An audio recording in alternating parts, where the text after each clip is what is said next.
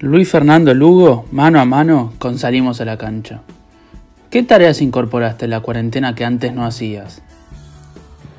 Bueno, eh, en esta cuarentena lo que más incorporé fue la dieta. Aproveché para comer más sano, para preocuparme un poco más por, el estado físico.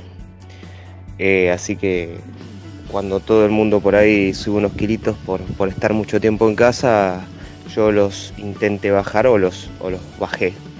Así que bien por eso, o por lo menos estoy contento con eso. Eh, y después nada, tareas típicas del hogar, pintura, refacciones, arreglos varios. Pero bueno, sigo, sigo trabajando, haciendo home office y, también eh, otras actividades eh, vinculadas al periodismo, así que tampoco es que estoy 100% este, libre, así que bueno, nada, bien. por ese lado la cuarentena me ha venido bien. ¿Por qué elegiste ser periodista deportivo? Eh, yo no elegí ser periodista deportivo.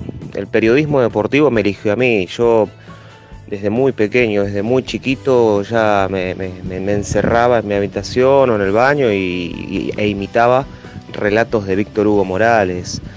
Eh, yo ya sabía desde muy chico que quería ser relator de fútbol y por ende periodista deportivo no, no es algo que, yo ni siquiera me di el tiempo a pensar, sino que pareciera como que yo ya lo traía en mi ADN, ya venía seteado de fábrica de esa forma, entonces no fue ninguna, ninguna novedad cuando elegí la carrera, estudiar la carrera, porque yo ya ejercía la profesión, desde los 17 años yo ya trabajaba en radio y ya relataba fútbol en radio, o sea, yo ya me consideraba periodista antes de comenzar la carrera y era algo que lo tenía sumamente incorporado desde muy pequeño, desde muy chico. Eh, con decirte que hay un boletín mío de tercer grado donde mi maestra dice que nunca iba a olvidar mis relatos de fútbol en los recreos, cuando yo en vez de jugar a la pelota con mis compañeros los relataba. Imagínense, entonces si es que esta profesión yo no la elegí, sino que ella me eligió a mí y feliz por ello, feliz, absolutamente feliz por eso. ¿Cuál fue el mejor partido que te tocó cubrir? Es muy difícil eh, decir qué partido me tocó cubrir y, recuerde más. Por ahí, por emotividad, recuerdo partidos relatados eh, con el ascenso a Primera División de los Andes. Yo era muy chico, pero ya, ya relataba la campaña del Mil Rayitas. Eh, clásicos rosarinos en las pantallas de fútbol para todos que se viven con una, con una emoción y, y un marco increíble. Tanto o más que el superclásico en la República Argentina. He estado en el Boca Independiente eh, de Cristian, con Cristian Díaz en el Banco Independiente, aquellos goles del Tecla Farías en un partido que, se dio vuelta y que fue muy emotivo también. O sea, eh, factores eh, varios para, para determinar cuál fue el más importante o el, o el más emotivo. La verdad es que no podría quedarme con ninguno de ellos. Todos tienen algo distinto o algo por los que los elegiría. Así que no, no, podría, no podría optar por alguno de ellos en particular.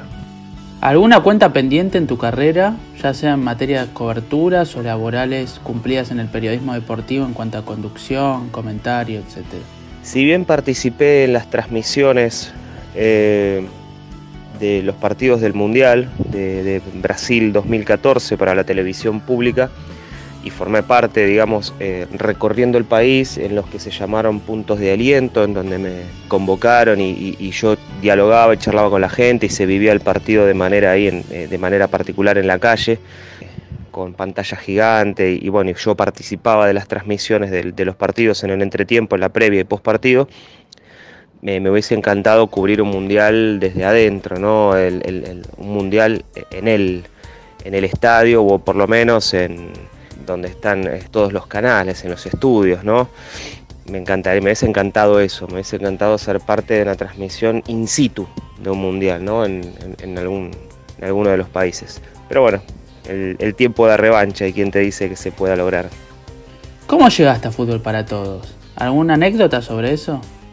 Eh, llegué a Fútbol para Todos porque yo eh, em, estudié en el ISED, una escuela de periodismo deportivo que ya no existe, que dirigían o, conducían eh, Fernando Niembro y Marcelo Araujo dos exponentes del periodismo deportivo de los años 90, 80. Y bueno, yo estudié la carrera en ese lugar, me recibí eh, en el cuadro de honor. Eh, y bueno, entendía que, él como director me podía dar una, haber sido mi director en ese momento, me podía dar una mano. Bueno, fue así que fui muchas veces, un montón de veces, a, esperarlo hasta que me dio la entrevista.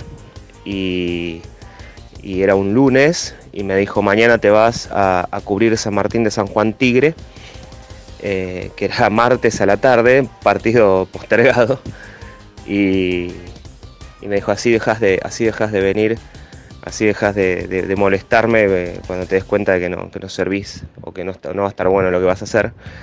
Y bueno, eh, volví de ese partido de San Juan y, y nada, me me llevó la planilla con la designación para dos partidos el fin de semana siguiente y ahí me di cuenta de que ya era parte del equipo. Eh, ese partido lo recuerdo perfectamente porque lo compartí con tres increíbles profesionales, maravillosa gente. en los relatos estaba el gringo Singolani, en los comentarios, eh, quien es para mí el mejor comentarista de fútbol de la Argentina, desaprovechado, pero absolutamente desaprovechado, que es Oscar Martínez. Y compañero mío en, campo de juego, eh, Germán Bermans, un, crack. recuerdo perfectamente esa transmisión y así fue mi ingreso a Fútbol para Todos. ¿Por qué te fuiste de Fútbol para Todos? Bueno, me fui porque nada, simplemente se venció el contrato y cambiaron las autoridades políticas de nuestro país. Eh, y bueno, entiendo que quizás pensaron que yo era este, opositor a la gestión ingresante o, que mezclaba las, cuestiones políticas con las profesionales, cosa que jamás hice. Pero bueno, simplemente no me renovaron el contrato y no hay, no hay mucho más para aportar respecto del tema. Quitando el actual contexto, ¿Argentina debería volver a tener a fútbol para todos? ¿O que los derechos sean privados pero que los canales que emitan los encuentros sean los de aire? Yo creo que la idea de fútbol para todos conceptualmente es maravillosa. Eh, yo creo que el país debería tener un fútbol para todos, siempre. Eh, el fútbol es patrimonio cultural de los argentinos. Nadie siente el fútbol como los argentinos. Eh, por lo que considero que, era un baluarte importante y que, permitía que todo el mundo pudiera tener acceso a algo tan, tan lindo como el, como el fútbol. Yo siempre digo que el fútbol es lo más importante de las cosas menos importantes. Eh, entonces, eh, el, poder acceder, que todo el mundo pueda acceder a, ver a su equipo de manera libre y gratuita en cualquier punto del país es un, un baluarte maravilloso.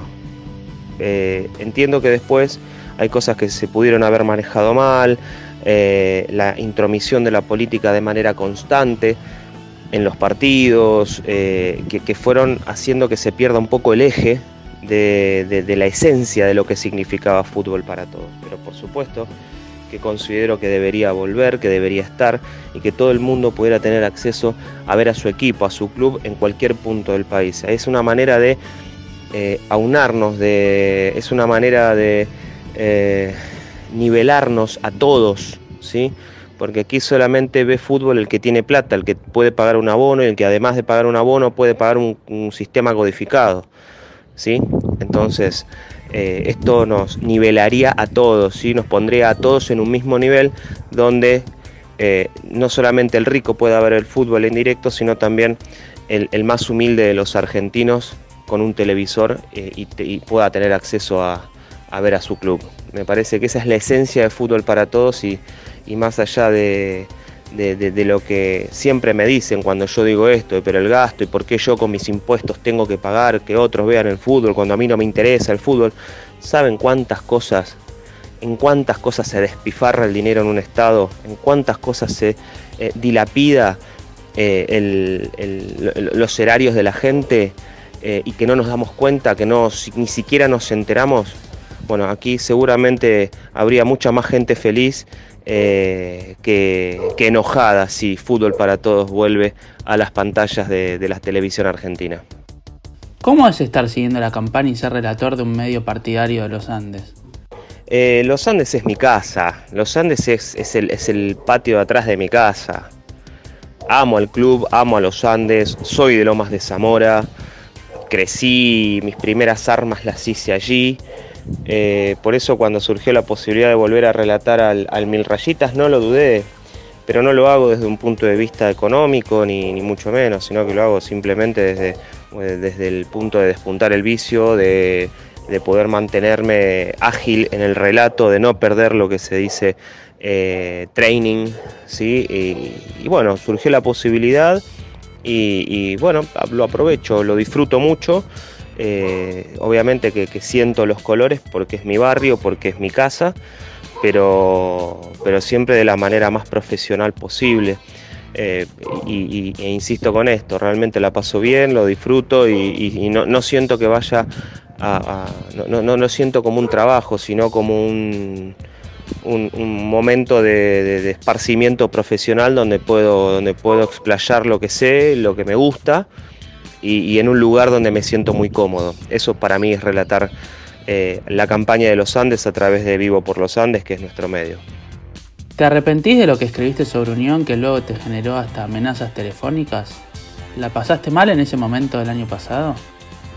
A ver, lo que pasó con la gente de Unión fue más que nada una malinterpretación. Yo estoy muy identificado con la gente de Colón simplemente porque me tocó cubrir mucho de algunas campañas importantes que tuvieron eh, el equipo, sobre todo de aquel que dirigió Diego Ocela, y mucha gente de Colón se me, me, empezó a seguir y, uno, y uno desarrolló cierto afecto, cierto cariño. Después uno puede opinar a favor, en contra, o por ahí eh, utiliza el recurso del sarcasmo para, para, algunas determinadas circunstancias. Entiendo que puede haberse malinterpretado o que algunos lo puedan tomar a mal pero siempre desde la charla futbolera, siempre desde la chicana futbolera. Eh, ya cuando la cosa pasa de chicana futbolera y se convierte en amenazas de muerte, bueno, ya este, va, tomando un claroscuro que no, que no corresponde. ¿sí? Porque mientras discutimos de fútbol, mientras este, nos cargamos con el fútbol, mientras nos chicaneamos por fútbol, está todo bien. El tema es cuando ya se convierte en el insulto, en el agravio y muchísimo más cuando se excede al punto de una, de una amenaza eh, de muerte, como fue el caso de, varios de los eh, pseudo hinchas, digo yo, porque los hinchas, no, los hinchas verdaderos no, caen en, en, ese tipo de cosas. Así que nada, quedó, quedó en el pasado, ya está, ya pasó. Eh, pero no, no, no, no me arrepiento porque no hice nada, no hice nada grave, no hice nada más allá de, alguna chance, algún, algún, algún comentario con, doble sentido, pero, pero desde el punto de vista de la chicana futbolera y nada más. ¿Crees que la pasión desmedida del hincha es lo peor del fútbol argentino? Teniendo en cuenta, por ejemplo, las amenazas que sufriste por parte de estos hinchas de Unión por un simple tuit. ¿Crees que el mundo nos identifica por una virtud como nuestra pasión que a su vez nos lleva al peor defecto que tenemos? Bueno, a veces el, tema es que esa desmedida pasión o... Eh, a veces la criticamos, pero en cierto punto muchas veces es vanagloriada por un montón de gente y ese es el contrapunto que no se entiende. ¿A qué voy con esto? Que muchas veces cuando decimos no hay eh, un hincha tan pasional como el argentino y sacamos pecho de eso y nos, inflamos el pecho y nos golpeamos y decimos eh, nadie, nadie es mejor que nosotros respecto de la pasión. El tema es que justamente cuando esa pasión se torna desmedida, es decir, que ya nos convertimos en seres irracionales, terminamos este, bueno, peleándonos en una cancha, discutiendo por, una pelota, insultándonos, amenazándonos y, bueno, entonces el, tema es entender bien qué es la pasión, ¿sí? para que no este, se salga del cauce. Si no comprendemos eso, vamos a terminar siempre aplaudiendo a los violentos o, siendo hinchas de una hinchada. Y eso es lo, peor que nos puede pasar como hinchas. ¿sí? Si no, fíjense cada vez que ingresa alguna barra brava a algún estadio, eh, y demás, el, resto de los hinchas, eh, ahora en menor medida, gracias a Dios, pero en, su momento los vanagloriaban, los cantaban, los, los daban la bienvenida ¿sí? a, gente que eh, en muchos casos eran delincuentes y que iban a hacer negocios con los clubes y hacer negocios con, con ser hinchas, ¿no? Por suerte esto de ser hincha de la hinchada se está, se está empezando a dejar de lado no en todos los casos, pero en gran parte de ellos, y, eso es lo que suma. ¿sí? La pasión desmedida no es pasión, es irracionalidad, y, esa es la diferencia. ¿Dar clases de periodismo formaba parte de tu deseo en cuanto al futuro laboral o fue algo que te presentó y tras haberlo hecho te encariñaste un poco más?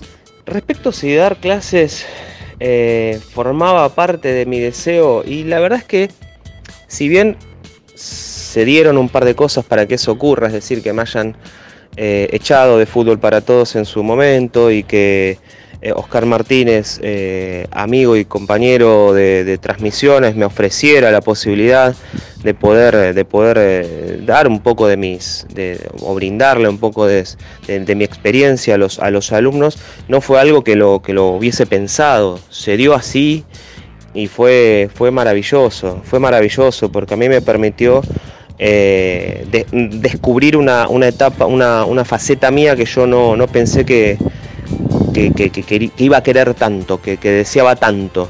¿sí? Como el charlar con los alumnos, el poder impartirles algo de la experiencia, el poder ordenarlos a la hora de, hablar, a la hora de transmitir, a la hora de contar. Eh, y formarlos un poco, ser un pedacito de su formación periodística que les pueda servir a futuro, ¿sí? que se queden con algo de todo lo que yo les digo, de, todo lo que yo les cuento, de todo lo que yo pude haber vivido, eh, hace que, uno se sienta orgulloso de eso y, muy feliz de eso, muy feliz de eso. Para mí fue un avance laboral, fue un...